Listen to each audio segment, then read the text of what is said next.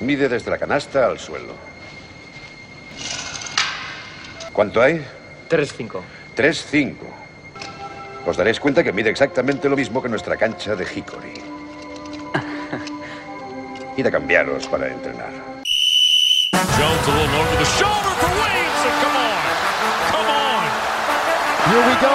LeBron James spinning. LeBron all the way. LeBron James.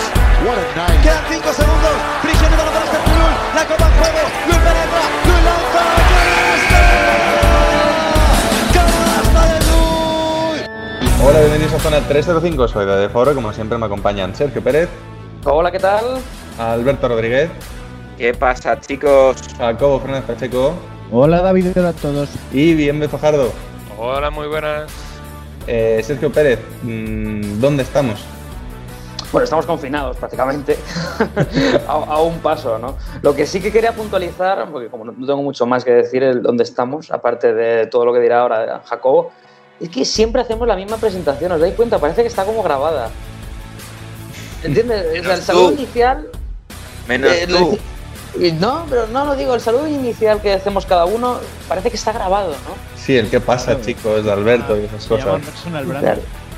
Bueno, Pero es como, como cuando sales a un partido, ¿no? No te puedes hacer cada vez un saludo diferente, haces una rutina, te sabes si eres- das las palmas de tal forma, si eres ¿sabes? te agarras del aro, pues voy a innovar la próxima semana. seguramente se tira un eructo. Va a aparecer desnudo. Eso no se va a ver, pero innovaré, innovaré. Alberto Rodríguez, ¿dónde nos pueden seguir? Pues podéis seguirnos en Facebook, Twitter e Instagram como arroba zona 305 podcast y estar pendientes de esas innovaciones que nos traerá Sergio Pérez. Ah, o sea que vas a subir una foto de Pérez en pelotas a Instagram, ¿no? Ver- Veremos. Cuidado, cuidado. Jacobo Fernández Pacheco, ¿dónde nos pueden escuchar? Estamos en 10 plataformas, en Evox, en Anchor, en Spotify, en Apple Podcast, en Google Podcast, en Breaker, en Pocket Cast, en Overcast, en Radio Public y en Stitcher. Y en todas estamos como Zona 305. Suscríbete que cada vez que publiquemos programa te saltará una notificación.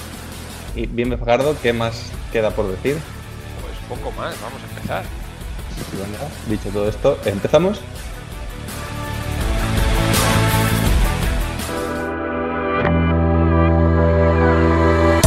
Y vamos a empezar con el último repaso a las finales de la WNBA que ya han terminado y al no último repaso a las finales NBA gracias a un heroico Jimmy Butler que se ha negado en rotundo a que se acabe ya las finales masculinas. Entonces, vamos a empezar por los chicos, ya que todavía queda algún partido más que hablar, y luego nos centramos ya un poquito más en qué ha pasado en las finales de la WNBA.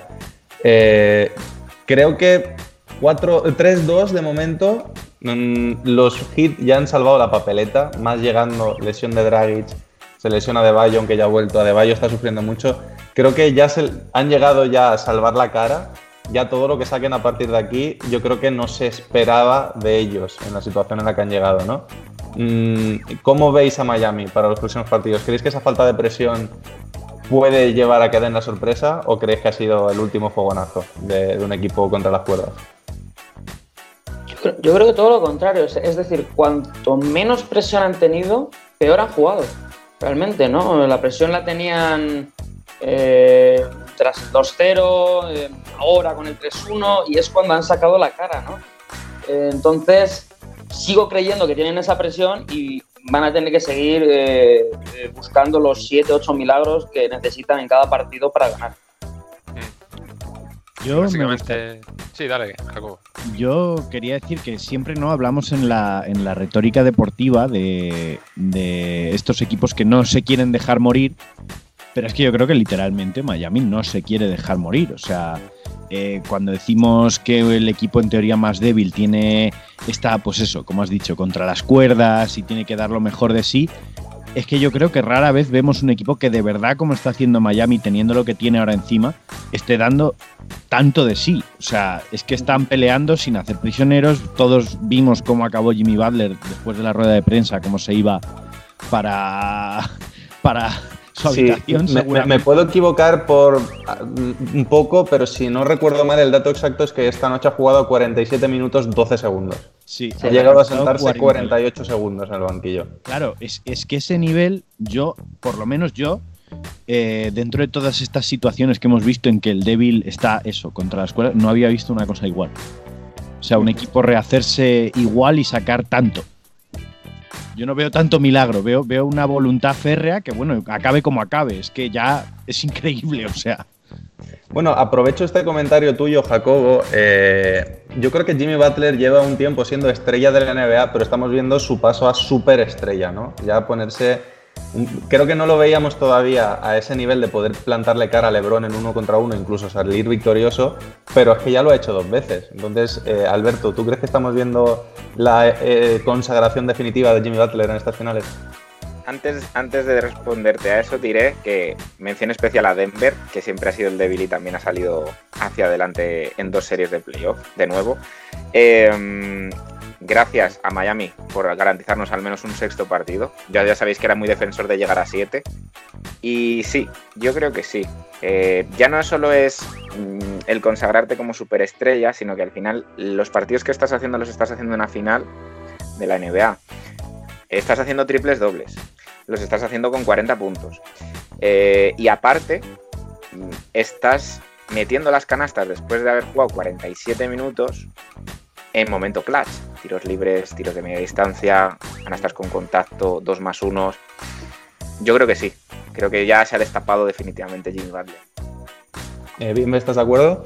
Sí, además que sobre todo lo que también han conseguido, no solo Jimmy Butler, sino Miami en general, que yo creo que el, el fundamento de todo esto es gracias a él y también a, un poco la dirección de Spoelstra, incluso de Pat Riley también, que ha sabido ver el potencial de un jugador como Butler y lo han aprovechado muy, muy bien para fomentar al equipo esta mentalidad ganadora, ¿no? Y es que ahora a futuro eh, seguramente muchas superestrellas quieran mm, probar en Miami, quieran decir, mira, Miami es un, es un buen lugar al que ir porque es un equipo muy bien conjunto en el que cada uno sabe muy bien el rol que tiene y que van a por todas, esté quien esté en el equipo.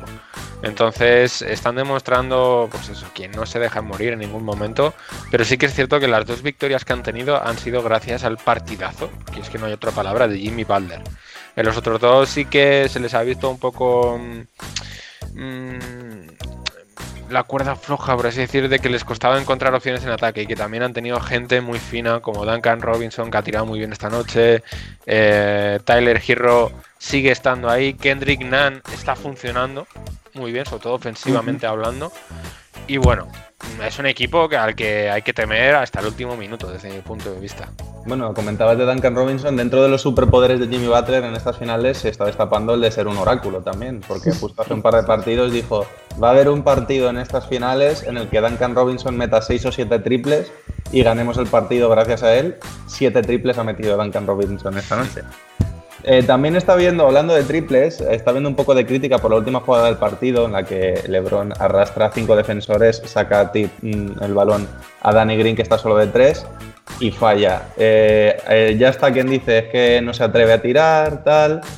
Yo sinceramente creo que es una crítica que no se le puede hacer porque es la mejor jugada que podía hacer en ese momento. Si me das a elegir entre tirar con cinco tíos encima o sacar a un compañero liberado, eh, la opción suele ser clara, más aún cuando a, a Jordan, por ejemplo, siempre se le ha reconocido el gran éxito de pasarle el balón a Paxson y a Steve Kerr en momentos contados.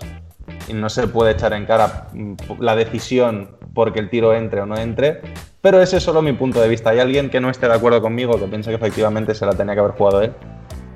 Yo creo que no, no debería haber, básicamente, porque la selección de la jugada es muy buena.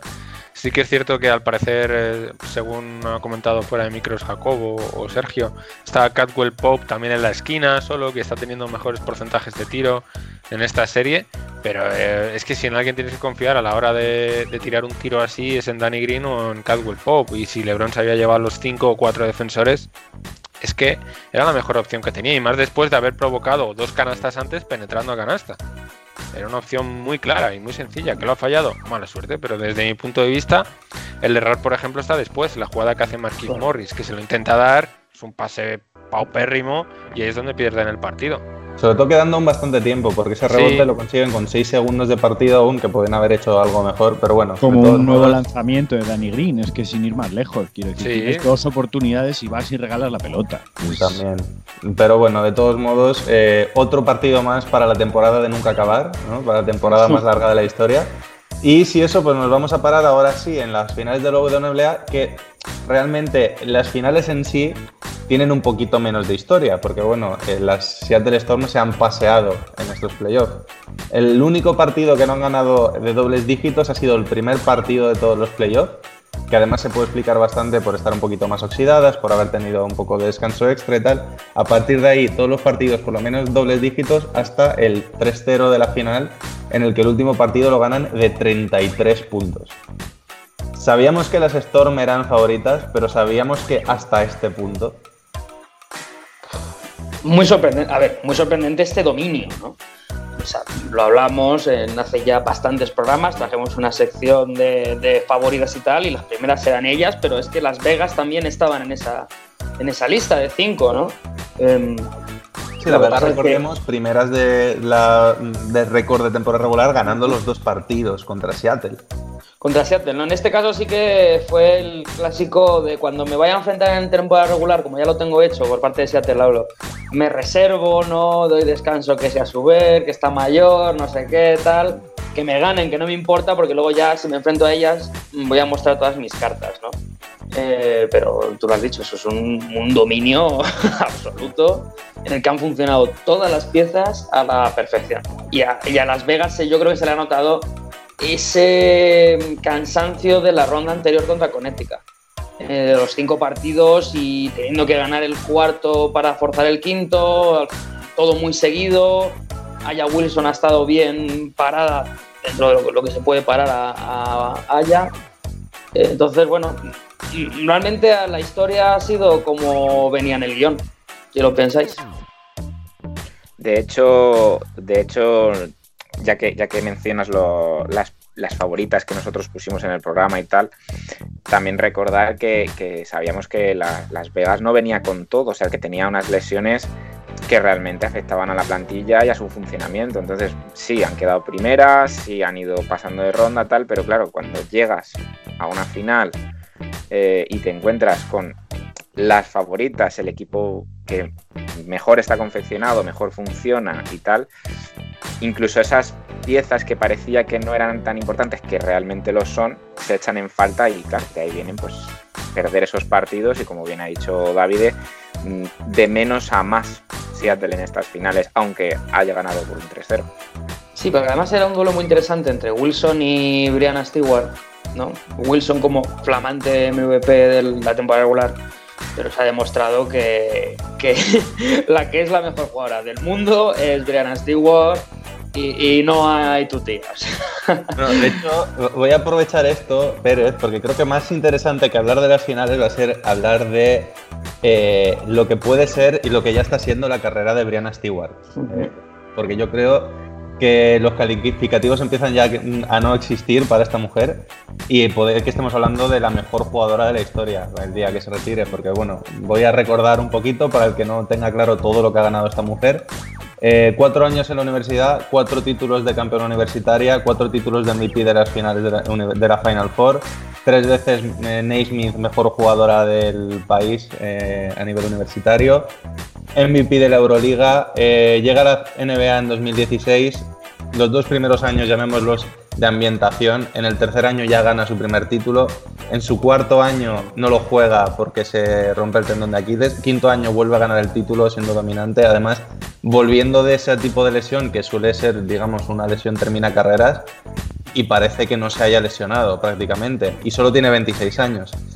Mm, esto sin hablar de los títulos que ha ganado a nivel internacional, ya tiene también un, MVP eh, del Mundial Femenino. Mm, le queda mucha carrera por delante. ¿Cuál es el techo de esta mujer? Pues el que ella quiera, así de claro. Me acuerdo que tuvo un, un mes en el que le dieron, si no me equivoco, eh, MVP de temporada regular, MVP de finales, la ganó y luego ganó el Mundial y MVP del Mundial en un mes o algo, así. O sea, es el techo que quieras. Estamos ante una jugadora de, de otra dimensión. Si hablamos, por ejemplo, en chicos de Antetokounmpo, que es como un jugador del siglo XXII, Brianna Stewart es una jugadora del siglo XXII para la WNBA. Algo que no hemos visto. Jugadora súper completa, mm, alta, grande, pero que puede jugar prácticamente de base. Es una especie de LeBron James. En, en femenino y en blanco, con coleta. Ya está. Es, es así. Entonces, eh, de- si le respeta las lesiones, llegará más. Bueno, es que ya ha tenido una, una lesión tremenda. Entonces, es- lo único que para pararla, pues habrá que cortarle un brazo o una pierna o, o no lo sé. Pero me da a mí que si, si Seattle sigue por la vía que, que sigue, consigue rodearla de un equipo poderoso y potente, mm, tenemos una dinastía para los próximos 10 años. Sí, eh, yo me gusta tu comparación con LeBron. Yo incluso iría más allá. Yo creo que es mi comparación más por impacto y por carrera universitaria me recuerda mucho a Karim Abdul-Jabbar.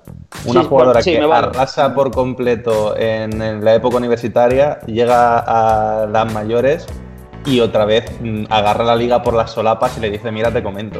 Sí, sí, así de claro. Es- en este caso es que es muy parecido la, la carrera, igual, igual. Lo único que sí que tiene jugadores más similares. Hemos hablado de Aya Wilson, es una jugadora muy parecida, pero todavía Brianna Stewart está uno, dos o incluso tres pasos por delante. Mm, Bueno, si nadie más quiere comentar sobre este tema, mm, Jacobo, ¿algo más que añadir? No, bueno, que hemos hablado del techo, claro. Si tenemos en cuenta también que en el mundo del baloncesto femenino en general, eh, últimamente el talento tiende a concentrarse mucho medida que pasan los años es que, claro, mm, podríamos hablar de que las Storms, si consiguen juntar cada vez mejor equipo y siguen construyendo en torno a ella, quién sabe, podríamos hablar de una temporada invicta algún día, totalmente invicta. Sí, ahora mismo la, la única preocupación yo creo de Seattle es encontrar el recambio para Suber, que ya empieza a estar mayor. Pero, Pero, bueno, también David, estamos viendo que sigue jugando al mismo nivel que siempre. Es que ya lo tiene, porque es Jordan Canada, mm, que es la base suplente, que este año ya, debido a la concentración de partidos, ha jugado un montón. O sea, ha tenido más protagonismo, o sea, que encima ya lo tienen. Mm, No, no, no, no sé dónde puede parar Seattle. Lo siguiente, lo siguiente será fichar pues a Liz Cambage y, y, oye, Sí, bonito, bonito duelo se viene la semana, el- el- la temporada que viene con el, Elena del Don ya recuperada. Ese duelo, eh, digamos que los dos últimos campeones no se han podido cruzar. Un año porque no estaba Briana, este año porque no está Elena. El año que viene esperemos que respete las dos las lesiones y veamos ese duelo en la cumbre porque puede ser, puede ser apoteósico. Y bueno, pues nada, dejamos aquí ya el debate de las dos finales NBA. La semana que viene seguro, seguro tenemos el último debate de finales NBA hasta el año que viene, porque ya tendremos campeón también en el cuadro masculino. Y nos vamos con la primera sección de hoy, que viene de la mano de Alberto Rodríguez.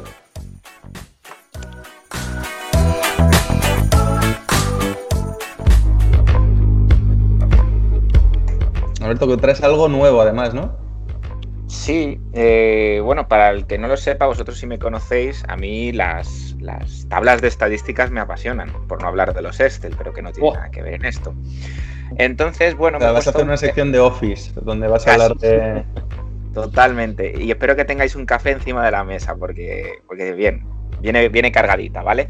Entonces, bueno, me he tomado la, la libertad de recuperar top 10 estadísticas negativas de jugadores o equipos NBA. Me ¿vale? O encanta. sea, datos mal. ¿Vale? Bien, bien. Datos mal.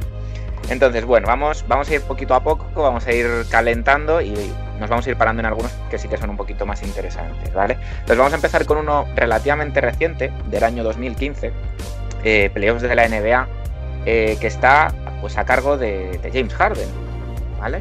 En, un- en una serie de playoffs contra Golden State Warriors, que es más pérdidas en un partido de playoff, con 13 pérdidas en un pa- partido de playoff contra los Warriors y pocas me parecen, ¿eh? y pocas. Vale, que ya sabemos que recientemente hemos vivido muchos enfrentamientos Warriors-Rockets. mm, Un pa- partido que, que pierdes 13 balones y, y que, bueno, pues, eh, te cuesta, ¿no? Te cuesta el partido tantas pérdidas y sobre todo eh, en un solo jugador. Eh, os aviso, Harden va a aparecer mucho. Pero bueno, ¡Vaya! ¿hay haterismo con, con Harden o qué? No, no es tanto No. hate, es que, eh, como que ha decidido meterse aquí en muchas. Ha a vale. ser el, el mejor de lo peor. En las positivas no hablamos, ¿no? O de las positivas. Bueno, vamos con la siguiente, que es más triples fallados en un partido. ¿Vale? Este eh, eh, título, por llamarlo así, lo ostentaba Damon Studamayer con la friolera de 16 fallos de 3 en un partido. ¿En qué día pensó Damon Stoudamire que no era un tirador? Decir, voy a tirar 16 veces de 3. No, sobre No, todo no, que a- cuando has fallado 13, ya dices, igual no es mi Más, día. Igual. No, no, no. Él pensaba en esa imagen del entrenador cuando era joven. Me da igual que falles, lo importante es tirar si estás solo, ¿no? Si no tiras, ¿para qué juegas? Claro, claro. Claro, pero es que Damon ya no está solo. Alguien Oh. le acompaña. ¿Rashid Wallace en ese coche? No, en este coche va con él también James Harden. Oh. Vaya. Y dato, dato importante, Damon lo hizo una vez. Harden es que ya lo ha hecho seis veces. Hostia. Seis veces. Bueno, Mira, Pero mira, podéis, decir, una podéis cosa- decir lo que sea de lo bueno que es. Es un chupón asqueroso. Reconozcámosle una cosa a James Harden, que él sí que dice, ya he fallado 16, voy a dejar de tirar. Sí, dice, el récord está en 16, pues hasta que llega. Hasta aquí, no voy a permitirme ser peor que Damon. Es decir, lo voy a tener seis veces. Totalmente. Vale. Nos vamos a la temporada 15-16. eh, eh, y claro, no nos vamos todavía de Houston. En esta vez no nos vamos a referir a Harden, ¿de acuerdo?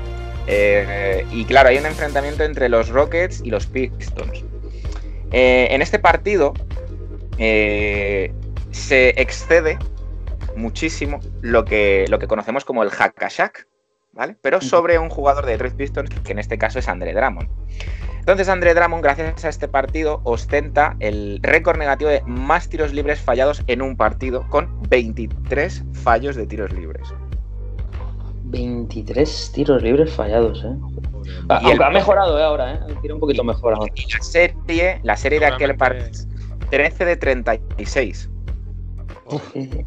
Seguramente después de este partido dijo, uff, tal vez tengo que entrenar los tiros libres. ¿eh? No, yo creo que es que entrenó en ese partido directamente. Claro, claro. Le dijeron los de Houston, oye, mm, vemos que están mal en tiros Vamos libres, a vamos a ayudarte". echarte una mano, que sé que es un calendario apretado. Claro, no se supone que hay que entrenar en situación de partido para mejorar. Claro, Qué pues mejor que mira. esto. Nos sacrificamos nosotros y tira tiros libres. Nuestro poder pivot va a abrazar tus hombros peludos, sudorosos. Uf.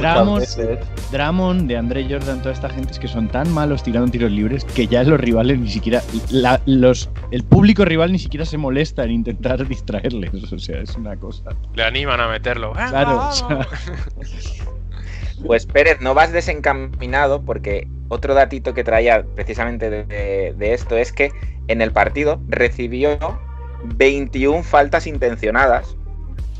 Intencionadas. Sí, y a pesar de eso, Detroit se llevó el pa- partido 114 a 123. Pues bueno, O sea, al final vaya- bueno, claro, tanto va el cantar a la fuente que. esos 13 tiros libres metidos, pues de algo sirvieron, ¿no? Bueno, vamos con el cuarto, que en, en mi opinión es mi favorito de los que me he encontrado, ¿vale? Eh, ¿Conocéis a un jugador llamado Joe Folks? Pérez no, apunta. Para los martes, paquetes NBA. El que nos siga en Twitter sabe que. Hilo de jugadores mm, lamentables. Estoy apuntando porque apunta que Joe Folks va a ser una buena Joe. Además, tiene nombre de paquete NBA, ¿eh? Joe Folks. Cuidado. Jumping Joe. Jumping Joe, eso es, muy bien por ahí. Jumping Joe, que ya alguien ya lo ha buscado. Eso es. Vale, ¿por qué aparece aquí Joe Folks? Que, a ver, no creo que sea para paquetes NBA, las cosas como son. Porque tiene unos eh, promedios bastante aceptables. Pero claro, el bueno de, de Jumping Joe eh, ostenta el, el título de más tiros de campo fallados en un partido. No fue su día, ¿no? Y no, no, ni, ni- Era- ni creo que me- nadie lo pueda hacer. Porque estamos hablando de la friolera de fallar 42 tiros de campo. Kobe, Kobe ahora estaría pensando, cabrón, 32. Claro, Y estuvo- era un jugador de los años de los 40 y muchos, de los 50 más o menos. Eso O es. sea, hacerse tantos tiros en un partido de esos, tiró él solo. lo de posesión. Claro, ahí, ahí vienen un poco los datos. Os, os traigo datos y es que eh, en su carrera eh, Joe Folks promedia 19,1 tiros por partido. Pero es que tiene temporadas en las que promedia 26 por partido, 29,3, 28,2. Estos son tiros intentados por partido. O sea, Es una locura. Me encanta. Claro, si, si nos vamos a, si nos vamos a, a lo normal, esos 42 tiros, si se convirtieran, estaríamos hablando de 84 puntos. Bueno, yo creo que Westbrook ha tenido partidos también de tirarse 40 tiros, ¿no? Claro, pero tirarlos, no fallarlos. Claro. No, ya, ya, ya. claro, yo doy por hecho que él hizo eh, un 1 de 43. Vale, pues y ya con eso pasamos al siguiente, pero re- recomendación por si Pérez quiere hacer una máquina del tiempo o si Jacobo quiere meterlo en su lista de jugadores olvidados. Eh, Joe Folks eh, también tuvo que hacer un periplo en la época de las guerras mundiales, ¿vale? Y, y fue entre su época universitaria y, y la parte profesional, ¿no? Y entonces cuando empezó a hacer- y entonces, cuando volvió de la guerra, ¿vale? Porque se alistó en la Marina, eh, le ofrecieron pues jugar a nivel profesional. Y he rescatado la que yo creo que puede ser la mejor frase de esta sección, que es la filosofía de, Fol de Fulks era simple. Y cito textualmente, me das la bola y la lanzo. Eso es todo. Y ya está. Vaya, vaya Pues crossover voy- realmente pues de, de secciones, ¿eh?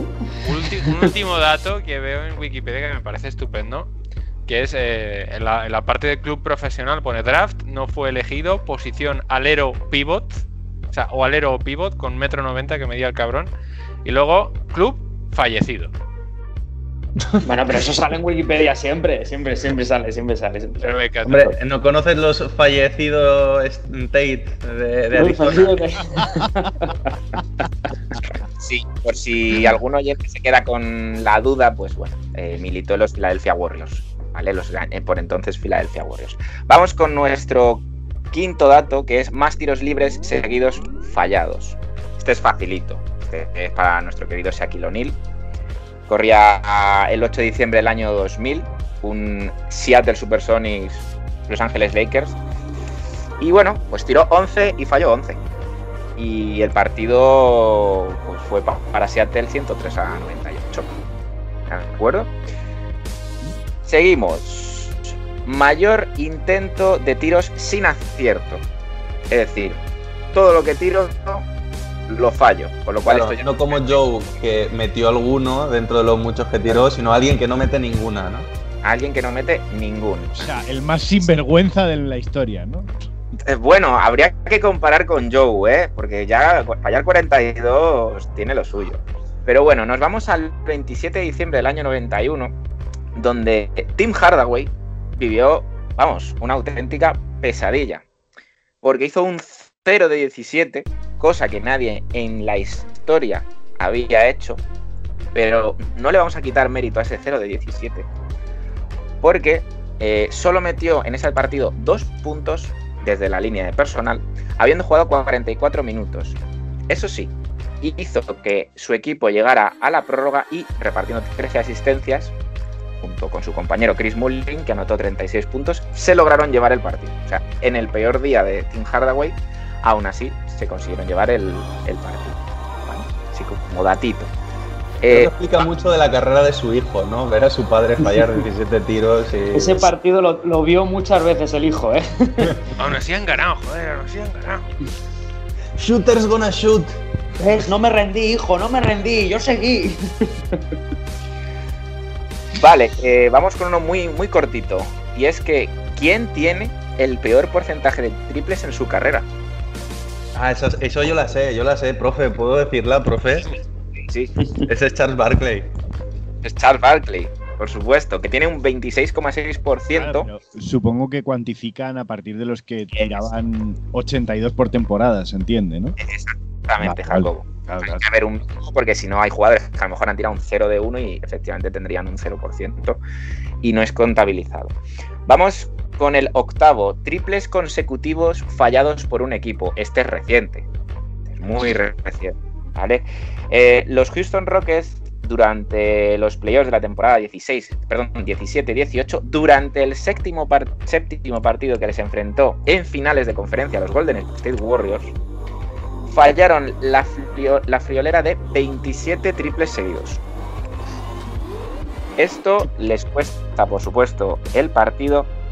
Y no solo eso, sino que su serie de tiro fue un 7 de 44. Es decir, 37 fallos en total en un partido que también es el récord negativo de la historia de los playoffs de la NBA. Pues le supera el Fox. Le supera el Fox en fallos. Mira. Eh, Ese es el morrimos con triple de Mike D'Antoni. Sí, sí, total, ¿eh? Pues ya os digo, en un mismo partido 27 triples seguidos fallados y además en total 37 fallos desde la línea de 3. Vamos con el penúltimo, que este también es muy conocido, que es más triples fallados en un encuentro sin meter ninguno. Este, pues lo tenía Kobe Bryant, lo tenía eh, Stephen Curry, pero llegó un hombre que se llamaba, que se llama Brook López en la temporada 18-19 y dijo, oye, me voy a tirar 12 triples, no voy a meter ninguno. Y el colmo de toda esta situación es que jugando contra los Phoenix Suns, perdieron solo de dos puntos. Es que, bueno, A ver, Brook un pivot y hacer un 0 de 12 en triples es para que se te, caiga, se te caiga la cara de vergüenza. ¿eh? no, no, yo soy tirador, tirador. Bueno, vamos ya con el último dato, que este ya lo hemos mencionado en algún, progr- en un- en algún programa, que es la carrera de NBA más corta. ¿Vale? Eh, en se este lo caso, sé, se lo sé. sí, No me sé el nombre, pero sé que jugó 30 y pocos segundos, ¿no? no, no, no, no, menos, menos. Jugó 3,9 segundos. Sí, sí, sí, vale, sí. En Vale. los Clippers. Exactamente, los Clippers Yo creo que año- lo- eso es añadir. in- eh, hay una frase en inglés que me gusta mucho que es la de añadir, in- añadir insulto a la injuria. Es decir, tu carrera no es que solo dure tres segundos, es que son tres segundos con la camiseta de los Clippers. Clippers. Oye, ¿y nadie hizo fotos? ¿Eh? No, nadie hizo pero- fotos a esos tres segundos. Que- Sí, hay, ah, no, está, hay fotos del tío en el banquillo y todo. ¿eh? O sea, No, en el banquillo no me vale. Yo quiero la- en pista. y el tío saca, no, no sé si sacó de banda o entró en pista, joder. tío. Ah, que encima tocó el balón. Sí, tío. Joder. Qué, suerte. Bueno, di el nombre a todo esto, que yo no sé quién es. Eh, pues, pues con el nombre me ha pasado una cosa muy curiosa porque yo pensaba que se, que se llamaba Jameson Curry, pero no. Se llama James On Curry. Y va junto, ¿eh? No es Jameson, es Jamie- James On Curry. El On viene de la segunda parte del nombre de su abuelo que se, eh, que se, habla, eh, se llamaba León. Por eso Jameson James. On Curry. Jameson Curry, ¿no? Sí. Y bueno, estos serían 10 datitos, ni más importante ni menos importante, mal de la historia de la NBA. ¿Quién Muy era, chulo. quién era el cabrón del entrenador de los Clippers ese día? Pues seguramente Mike Mike Dan Levy. Levy. Cabrón. Cabrón. No, es alguien que a mí no me cae bien. ¿Doc? ¿Nuestro amigo Doc? Sí. Qué cabrón, Doc. Pues nada, Alberto, muchas gracias por esta sección. La verdad que me ha gustado mucho. Eh, yo creo que si te apetece, estaría guay que la trajeses alguna vez con, con datos así sui generis y tal. Y pues nos vamos ya con la primera pista del juego misterioso.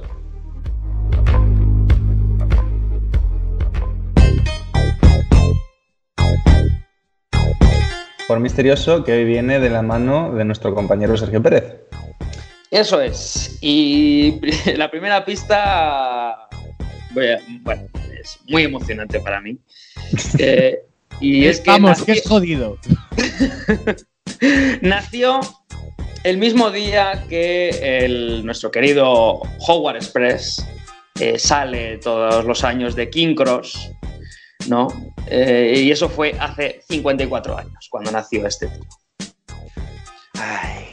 Ahora hay que saberse cuándo sale el expreso de Howard de King Cross, claro. Seguramente ha basado todo el juego misterioso solo en este dato. Ha dicho, Mira, que Jugadores que han nacido este día. Pues toma, este, venga. ¿Pero por qué? Síguenos en redes. Estamos en Twitter e Instagram como arroba zona 305 podcast. Zona 305. Únete al equipo.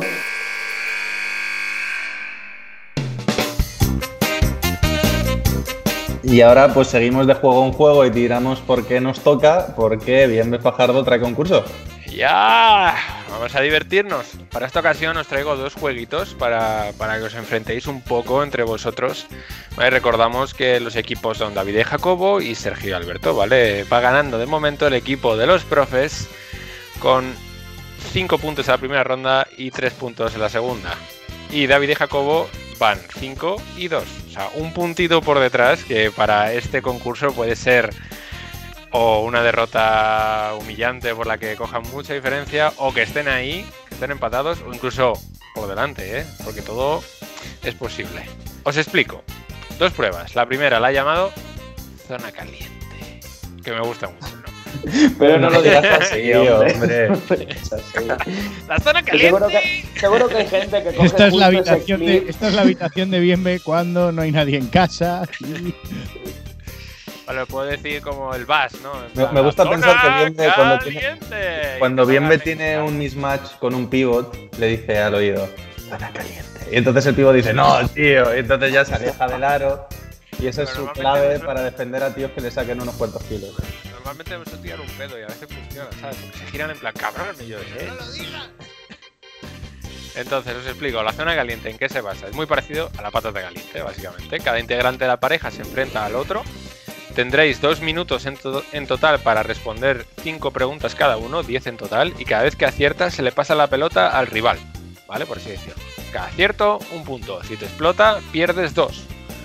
Hay una opción de que si, contesta, si contestas todas, básicamente ganas. Siempre que el otro no responda con mm, a todas las preguntas antes de que se acabe el tiempo. El que gana la ronda, dos puntos para la puntuación global. Si hay un empate, es decir, si todo el mundo responde a todas las preguntas antes de que acabe el tiempo, es un punto para cada uno, para cada grupo. Tienes la opción también de pasar la pelota si, no te, si ves que no sabes la respuesta y te va a explotar. Pero si lo haces, ya no tienes la opción de ganar por responder a todas las preguntas. Es decir, pasas la pelota, te quedan dos preguntas por responder o las que sean. Pues si pasas la pelota una vez, podrás tener como mucho cuatro puntos. Eso implica que si pasas y luego encima te explota, te quedas con dos puntos. O mejor Vale. es que valoréis vosotros si merece la pena o no pasar. Porque como luego os, os llega la cara y os explote, tenéis un problema. ¿Qué va a pasar? Que cuando se enfrenten Pérez y Jacobo, necesitaré que Alberto, por ejemplo, lleve el tiempo y Davide los puntos de cada uno, ¿vale? Mientras yo voy realizando las preguntas. Una vez terminemos, pasaremos al duelo de eh, Alberto y Davide. Igual, Pérez llevará sobre todo el, el tiempo y Jacobo la puntuación. ¿Vale? No podéis decir en ningún momento cuánto tiempo queda, porque así la idea es que estéis más nerviosos vosotros. Perfecto. Seguimos con el segundo juego, que es el pasapelota. Dar a pasapalabra. Cada uno tendrá cinco preguntas que tiene que responder en un minuto. Si no sabes la respuesta, puedes solicitar el pase de la pelota para que sea el turno del rival. Si respondes mal, no pasa nada. Se para el tiempo y se pasa automáticamente al contrario. Podrás repetir la pregunta en la siguiente ronda, cuando te vuelva. Hay cinco preguntas y cada pregunta corresponde a una de las vocales. El primero que acierte todo gana y si se acaba el tiempo gana el que más respuestas positivas tenga. Dos puntos globales para el ganador. Muy bien. Creo que todo, todo muy claro, ¿no? ¿De acuerdo? Bien, Pues pregunta. Cuando Dime. se acabe el tiempo, ¿puedo decir pum o algo así? di o- lo que te dé la gana. Sacalaca o yo qué sé. Lo que te apetezca. O di que Votó, "Tiempo". votó, votó, votó. La anarquía ya. Si tuviéramos un pito de árbitro ya genial. Coño, yo creo que lo tengo. Silbato. ¿no? No lo pidas porque puede ser muy agudo, yo creo, ¿eh? Yo creo que es muy claro. agudo. Todos tenemos, pero yo creo que mejor un grito, un ¡guau! o algo así, ¿no? Grita sonido de silbato. Hombre, yo, yo creo que sí, también podría hacer alguien un gesto o algo, y luego en postproducción añadir un silbato. No, no, no, no, no, no, no, no, no. Aquí lo hacemos casero todo. Vale. Ok, ¿tenemos todo preparado, chicos? Sí. Entonces yo apunto y tú cronometras, Alberto. Cuando me diga Bueno. ya, bien ve, pulso. No sé si tenemos a Jacobo con nosotros o de verdad ha ido a buscar Hola. el silbato. Vale, Ah, vale. vale, Estamos listos. No, no me falta buscarlo, siempre lo tengo a mano. Empezamos con Pérez y con Jacobo. Primera pregunta para Pérez, ¿de acuerdo? Récord de puntos por un equipo en un partido NBA. Eh, 186. Correcto. Jacobo, récord de puntos de 76ers en un partido. Mm, 146. Menos, mm, 137. más, 141. más, 142. más. 145. Correcto. Pérez, récord de puntos de Dirk Nowitzki en un partido NBA. 53. Menos, ¿De 50? correcto. Eh, Jacobo, ¿en qué equipos ha jugado Darren Collison? ¿En cuántos? 5. Ve diciendo, ve diciendo. Más, 5. 7. menos, 6. correcto. Pérez, edad de Laia Palau. 41. Correcto. Jacobo, edad a la que falleció Moses Malone. 59. Más, 63. menos, 62. menos, 61. menos. 60. Correcto. Pérez, récord de robos en un partido de Dallas. Eh, 13. Más, 25. 25. menos, Eh, 20. más. 21. Correcto. Jacobo, edad del jugador más joven en ganar el MVP. Mm, 23. Menos. 22. Correcto. Eh, Pérez, ¿cuántos millones tiene Mark Cuban? Mm, 1000. Más, 1100. más, Mm, 2, 2000. más, eh, 3000. más, eh, 5000. más. Digo, menos, eh, seis- se- eh, ah, 4000. más, 4500. menos, 4400. menos. 4300. Correcto. Jacobo, cantidad total de pérdidas de la en la carrera de Allen Iverson. Eh, 18. Cantidad total. Cantidad total. Ah. Yo, eh, Me eh, parece súper injusto que no una de puede las ser- preguntas sea la edad de la Yapalau, tío. no puede ser que a Pérez le hayas hecho una pregunta de Laia Palau y tres de Dallas. Yo llamo al Villarato aquí, ¿eh? Me parece además, una vergüenza. Además encima- has elegido a quién le toca cada pregunta porque las has hecho de uno, o sea, me parece vergonzoso. Y encima está mal porque el récord es 53 de Nowitzki. Es 53. 50 se empleó. Ah, bueno. Pero pues, no pasa nada, porque he acertado y he ganado. Por lo cual está todo ok, todo ok, todo perfecto. Bueno, dos puntos para el equipo de Sergio Alberto. Vale, vamos a ver. Dos minutos hemos quedado que eran, ¿no? La cantidad total de pérdidas de Allen Iverson eran 3.200. Prácticamente muy parecido a los millones de, de Cuban. Bueno, a ver, más o menos las preguntas de Jacobo eran enfocadas a 76ers, todas. Darren Collison, que es su jugador, uno de sus jugadores favoritos, sabido por todos.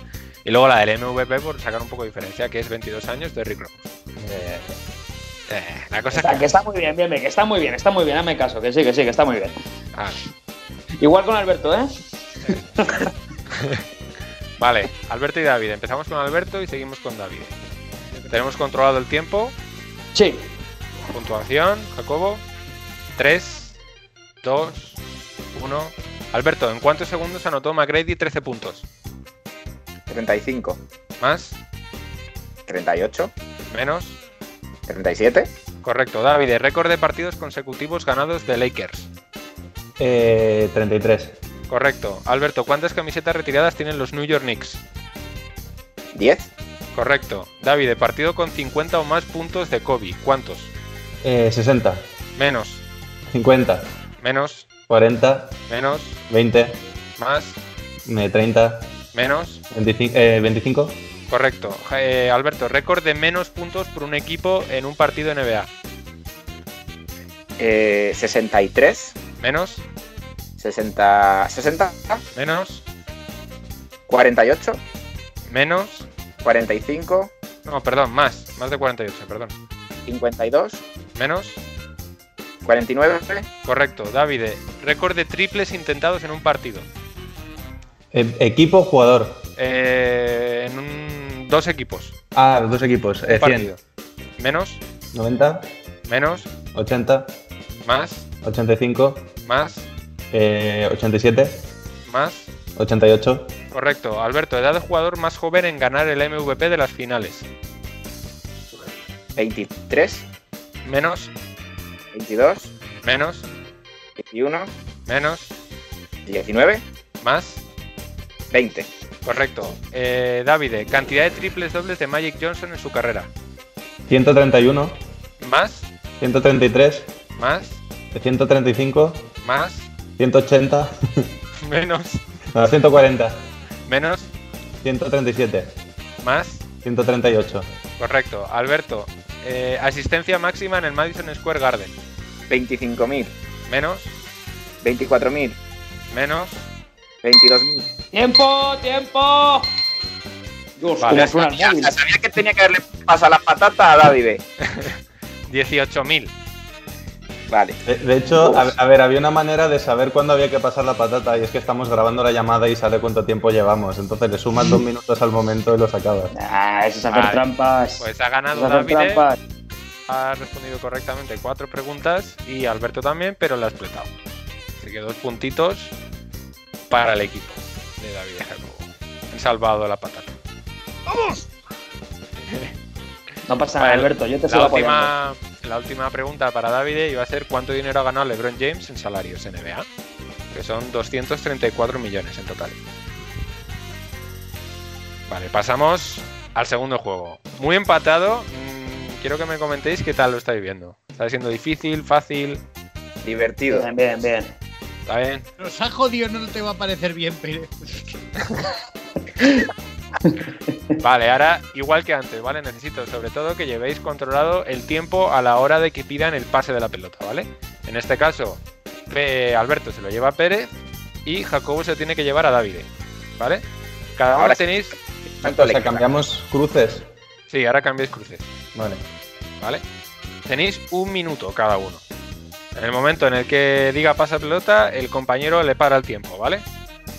3, 2, 1. Empieza por la A, estado de origen de Robert Horry. Alabama.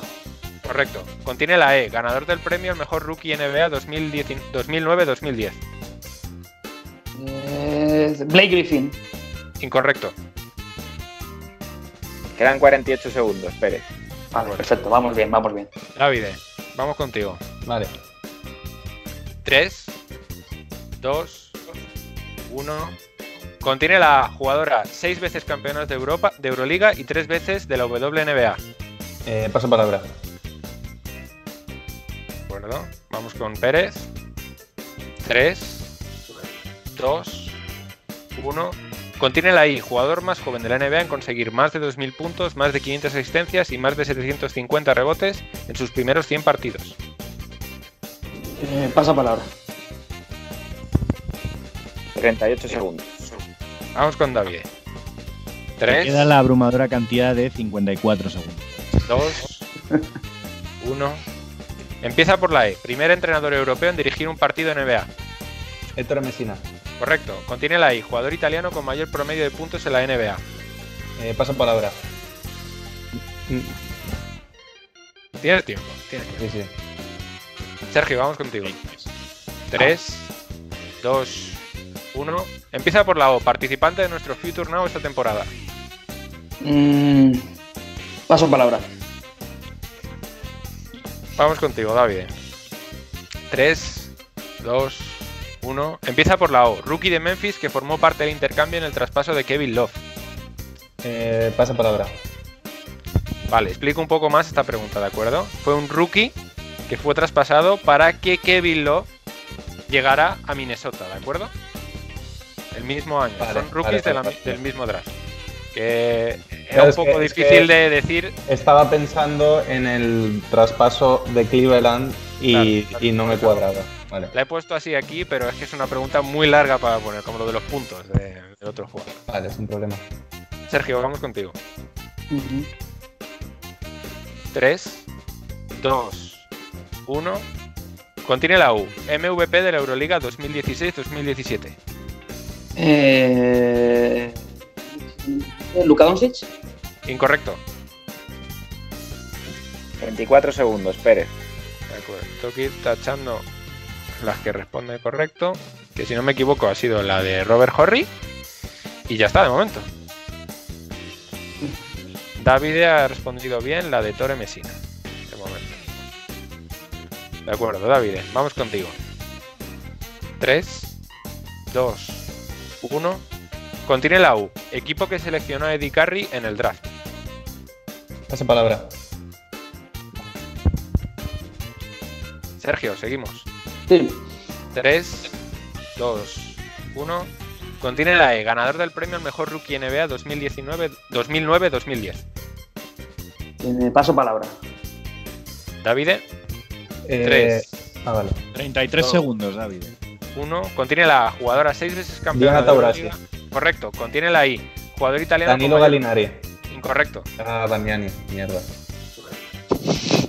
Y esto se- Es que, es que estaba entre los dos. eh, No sabía exactamente. Pensaba que los años malos de Bargnani le habían hecho más daño a su promedio de lo que tienes que hacerlo como Roberto Leal. ¡No! Claro, pero porque aquí como la negativa no cuenta tanto, tan mal. Vamos con la I, ¿vale, Pérez? Vale. 3, 2, 1. Contiene la I, jugador más joven de la NBA en conseguir más de 2.000 puntos, más de 500 asistencias y 750 rebotes en sus primeros 100 partidos. Mm, paso palabra. Davide, 3, 2, 1. Empieza por la O. Rookie de Oye, Memphis. Mayo. Correcto, contiene la Chicago U. Bulls. Correcto. Contiene la I, jugador italiano con mayor promedio de puntos en la NBA. Ah, es verdad que puedo repetirla. Andrea Bargnani. Correcto.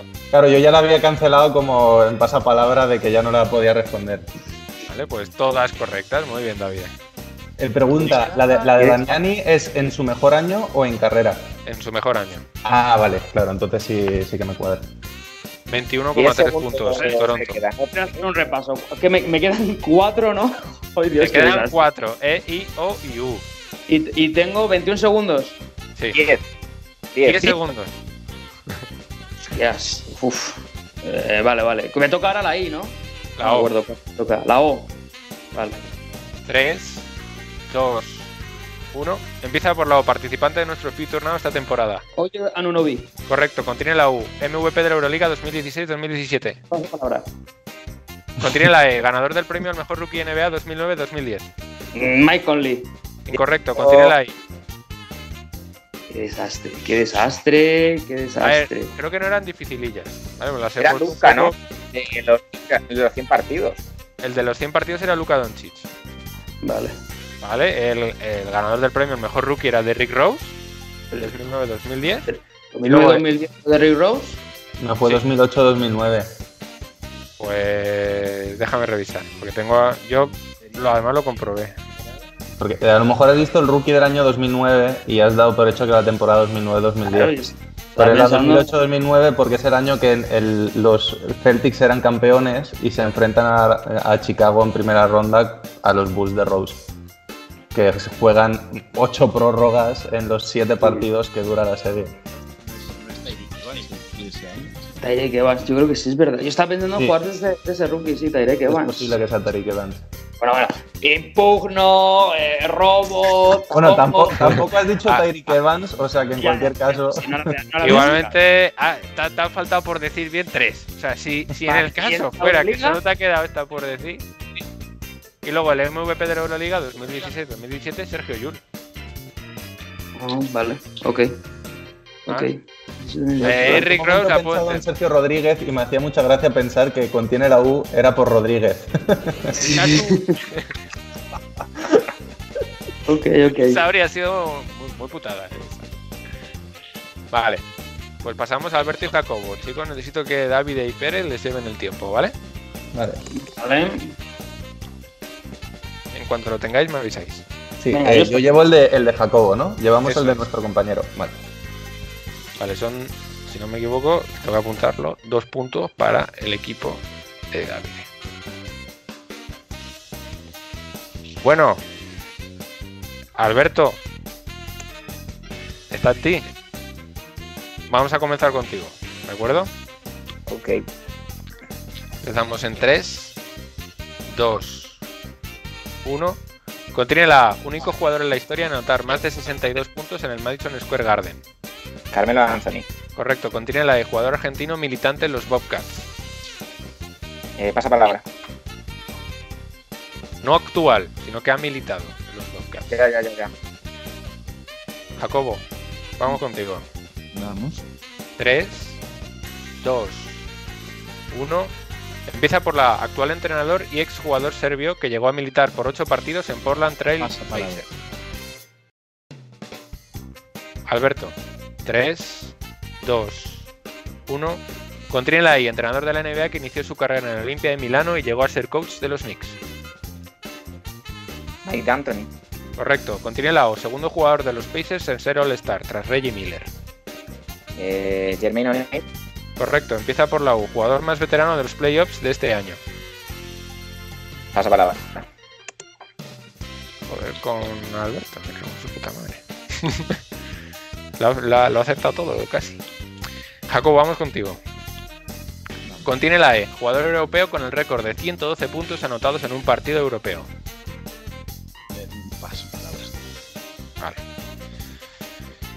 Alberto. Si no me equivoco, te queda la E y la O. El, argen- el No, la U. y el La la veterano. me- 3, 2, 1. Contiene la E, jugador argentino militante de los Bobcats. Alberto. Incorrecto. Splitter. 17, si eso. 17. Splitter no es argentino. Es brasileño. Brasileño. Eh, Vale. Jacobo. 3, 2, 1. Contiene la I, estrella de los Bulls que finalizó su carrera con una serie de 3 partidos en Finlandia y Suecia. Eh, Scottie Pippen, Correcto. Contiene la O, jugador de la NBA que ha utilizado referencias a Black Panther. Víctor Oladipo, Correcto. Contiene la U, jugador que ha compartido equipo con Crowder tanto en la NCAA como en, como en la NBA.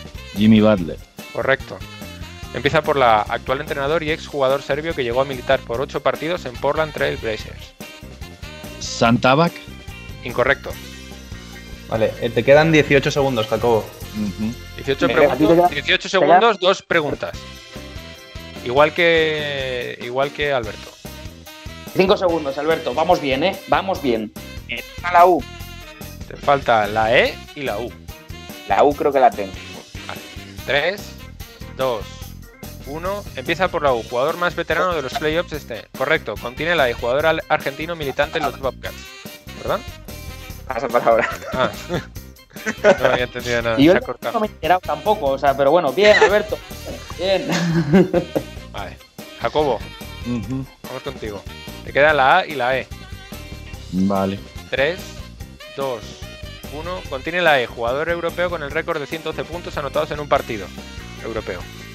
Paso. Vale, has gastado eh, casi 6 segundos. Te quedan 12. Te quedan 18, Alberto. Vale, ahora necesito haceros una pregunta de grupo. Esta pregunta de Jacobo puede ser muy complicada. Puedo dar la opción de dar el equipo, si queréis.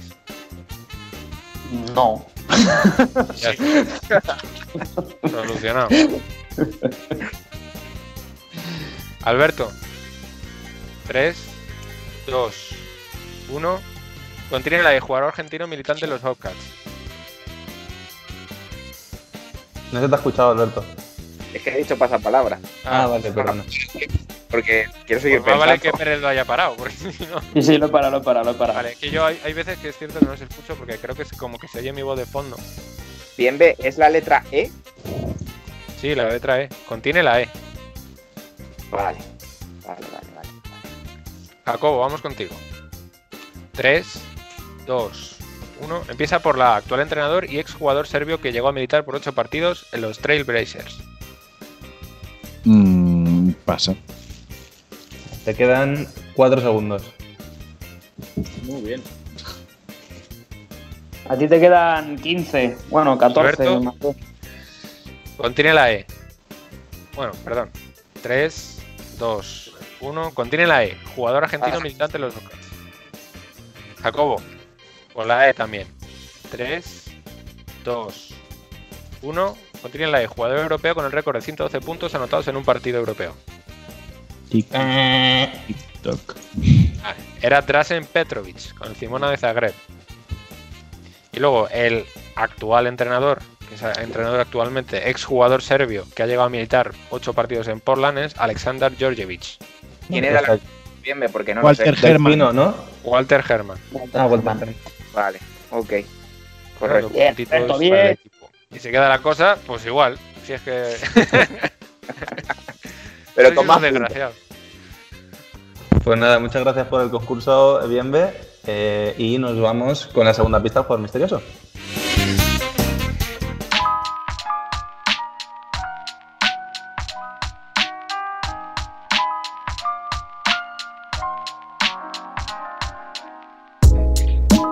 A ver, Pérez, Voy.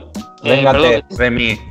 Venga, va. A ver, aquí voy a dar muchos datos, ¿vale? Muchos datos. Eh, campeón olímpico, cinco veces All-Star, cinco veces All-NBA, número retirado en una franquicia del Este y, todo hay que decirlo, tuvo un final de carrera, el pobre, bastante lamentable. Vale, vale. Síguenos en redes. Estamos en Twitter e Instagram como arroba zona 305 podcast. Zona 305. Únete al equipo.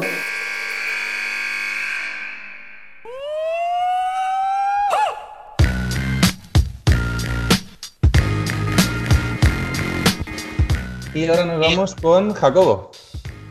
¿Qué nos traes hoy, Jacobo? Eh, pues traigo un poquito de, de lo que ya sabéis que hago yo. Yo hablo de jugadores olvidados, ¿verdad? Pero esta vez le voy a dar un girito y vamos a seguir hablando de WNBA. Porque sí es verdad que hemos hablado de los equipos, hemos hablado de las estrellas, pero no hemos hablado tanto de los banquillos que han disputado estas finales de la WNBA. Y es que si nos hubiéramos fijado en el banquillo de Las Vegas Aces, actualmente cuentan con una jugadora que ha pasado un poquito, ahora ya exjugadora, que ha pasado un poquito al olvido porque cuando se hizo aquella magnífica lista de las mejores, de las mejores 15 jugadoras de la historia de la WNBA, esta fue de las que se quedaron fuera por poquito. Eh, hablamos de otra, no, no podemos hablar de otra que no sea Vicky Johnson. Eh, Vicky Johnson fue una escolta de unos 75-68 kilos, bastante fuerte, también jugaba en ocasiones de alero, que lucía el dorsal 55 que nació en Cushata, Luisiana y la podremos recordar porque comenzó su carrera eh, a los 25 años, cuando fue seleccionada en el número 12 de la segunda ronda del WNBA Elite Draft de 1997.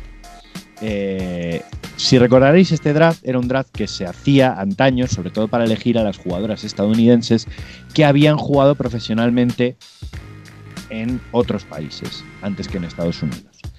Eh, pero su carrera ya era brillante en la Universidad de Louisiana Tech, donde jugó entre, hasta 1996. Eh, fue básicamente MVP de la Sun Belt Conference en su primer año y jugadora del año de la misma conferencia en el año siguiente, teniendo en cuenta que ya en 1994 había llevado a su universidad a la gran final de la NCAA femenina. Eh, también fue incluida en el Hall of Fame de su universidad, de Louisiana Tech, y eh, es famosa porque cuando llegó a la WNBA en las New York Liberty, aparte de ser dos veces All-Star, fue la primera jugadora en vestir la camiseta de Nueva York que anotó 2.000 puntos en su carrera. Es más, dato curioso que esto mm, yo creo que deberíamos probarlo algún día si vamos a Estados Unidos. En junio de 2005, cuando alcanzó los 3.000 puntos, una empresaria de Manhattan creó un sándwich de 3.000 calorías que se llamaba el VJ Special, dedicado a esta jugadora y a sus 3.000 puntos. ¿Y, y quieres que lo probemos? Pero, pero ¿nos, ¿nos quieres matar o...? Uno para todos, tío, ya está. Ah, va. Se parte en Todo cinco y ya está, Pérez, Vale. joder, que hay que explicarlo todo. Yo qué sé. Eh, aunque tuvo una carrera muy ilustre con las Liberty, eh, su carrera en realidad fue corta. Los tres últimos años de su carrera eh, fue traspasada a San Antonio Silver Stars, eh, llevándose en 2008 el premio King Perrot Sportsmanship Award. Eh, tras una carrera que empezó con muy buenos números, en torno a los 13, los 14 puntos por partido, eh, su etapa crepuscular en San Antonio ya apuntaba maneras hacia los banquillos y esto fue cuando Bill justo cuando se produjo la compra de San Antonio para convertirse en lo que ahora son las Vegas Aces, decidido llamar a esta jugadora para decirle, oye, ¿y si te vienes aquí a entrenar conmigo? Y ahí está, con unos promedios de 10,4 puntos, 4 rebotes y 2,9 asistencias y un porcentaje de tiro de campo real del 47, creo que es 3%.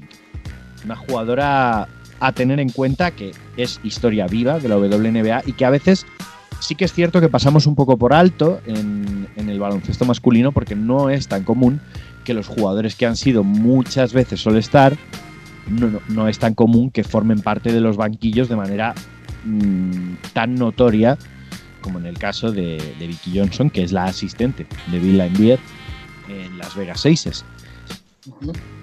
Quizá porque es una liga más joven, es cierto, quizá porque el talento se acumula más al ser un deporte tan mmm, minoritario en el sentido de que hay pocos equipos, mmm, pocas jugadoras, etcétera, pero mmm, me llamó la atención la carrera de esta jugadora porque mm, no es algo común que alguien que está considerado entre quizá los 20, 30 mejores jugadores de la historia de una liga forme parte también de los banquillos de un equipo aspirante. Uh -huh. Muy breve, muy conciso, si ya sabéis que yo pues muchas gracias, Jacobo. Me has dado una idea. Yo creo que deberíamos plantearnos hacer una sandwichería de jugadores NBA y que las calorías vayan en función de los puntos. Hacer un Karim Abdul-Jabbar que sea de casi 40.000 calorías. Un, LeBron James que vayamos añadiendo mayonesa a cada partido porque todavía no ha terminado de, de sumar puntos. Yo creo que hay un mercado ahí. Pues nada, muchas gracias Jacobo y nos vamos ya con Sergio Pérez para que nos solucione quién es el jugador misterioso de esta semana.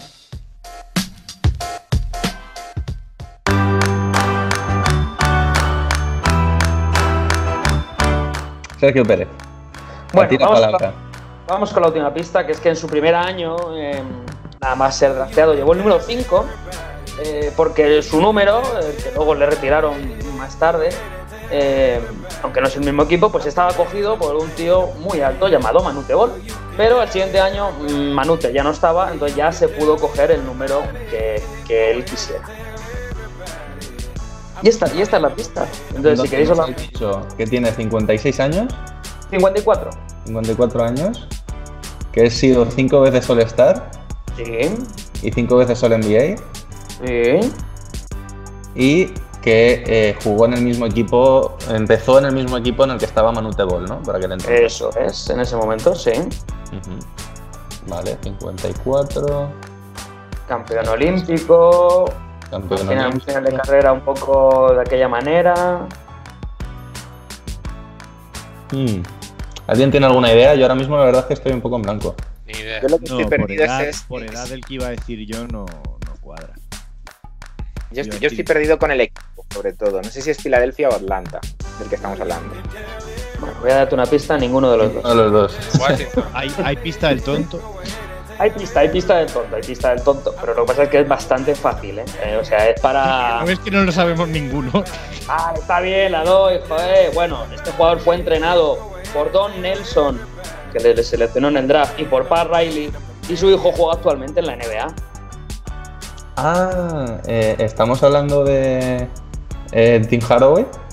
Sí, eso es, Tim Hardaway, que encima me ha hecho mucha ilusión porque Alberto ha traído un dato de Tim Hardaway claro. y no he pensado nada de esto. He dicho, ¡ay, qué bien!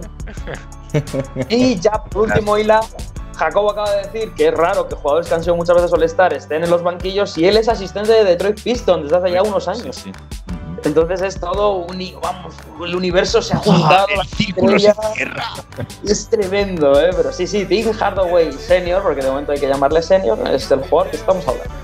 Hasta que desherede a su hijo. ¿o qué? Sí, bueno, hasta que se muera. El hijo, bueno, lo dejaremos aparte. Pues muchas gracias por el jugador misterioso y además has traído un jugón, ¿eh? No, no te has ido a buscar nada muy rebuscado, sino que te has traído a un jugón de los de verdad. Pues nada, muchas gracias y nos vamos ya a finalizar con nuestro top y flop, lo mejor y lo peor de la semana.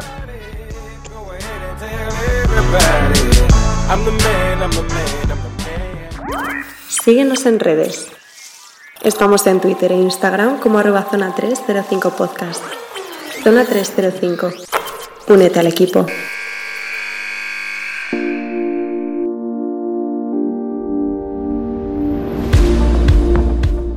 si quieres, Sergio, pues ya que hemos terminado contigo la sección anterior, pues dejamos que empieces esta también.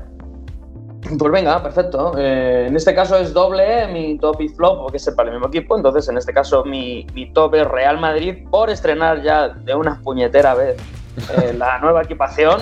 Eh, ya iba siendo hora. El flop en este caso es que en el estreno pues perdieron contra Valencia Basket en Euroliga y, y bastante fácil y con una gestión que la verdad no entendí muy bien. No digo que haya crisis, pero no entendí muy bien la gestión del partido ni por parte de Lasso, ni de Campazo, ni, ni por parte casi de ninguno. Entonces, bueno, habrá que ver cómo va la temporada. Pero mi top y flop doble para Real Madrid. Eh, ¿Bien, Fajardo?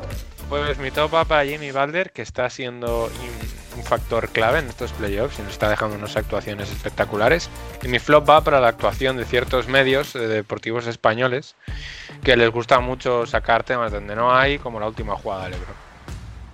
Vale, eh, Jacobo. Eh, mi flop son los haters de Kobe Bryant. Eh, recientemente en Twitter apareció una polémica con respecto al top 3 histórico en el que mucha gente se iba de la lengua diciendo que no es eh, siquiera un top 20 Kobe Bryant, lo cual creo que puedes no considerarle un top 3, pero mmm, creo que independientemente de su fallecimiento, los, los datos están ahí y al final lo que significa el jugador para el deporte, yo creo que los tres que se supone que tienen que estar están ahí.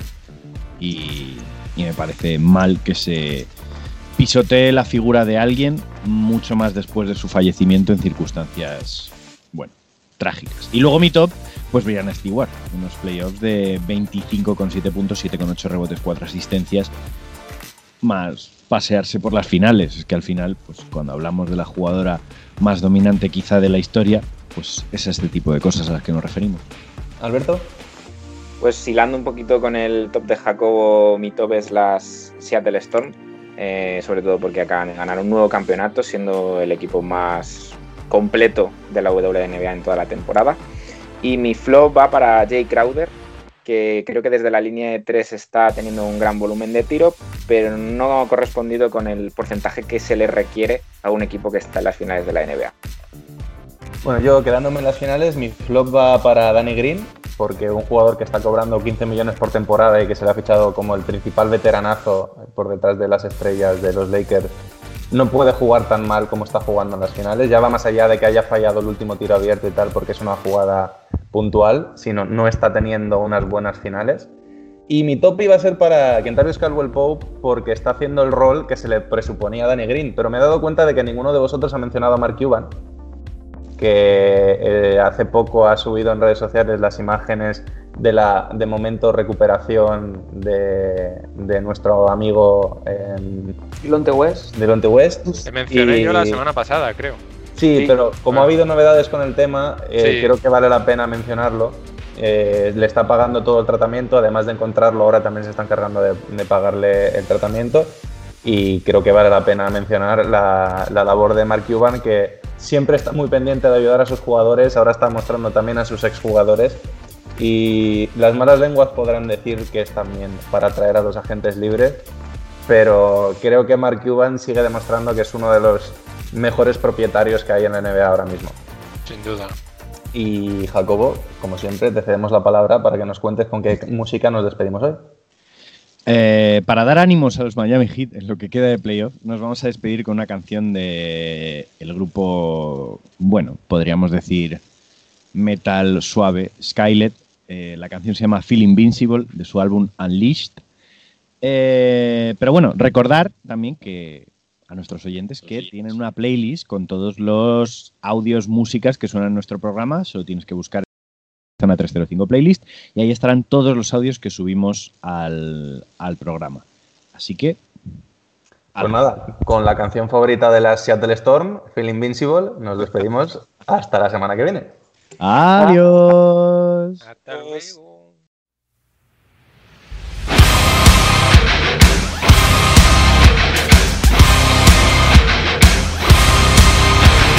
Target on my back, lone survivor last. They got me in the sights. No surrender, no trigger, fingers go. Living the dangerous life.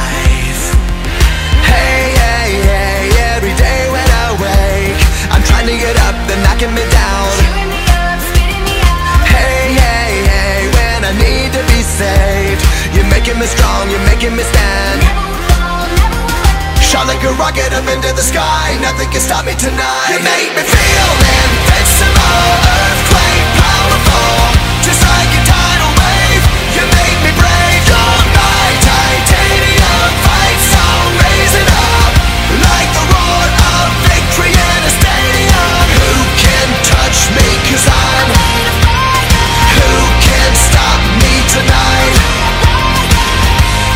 make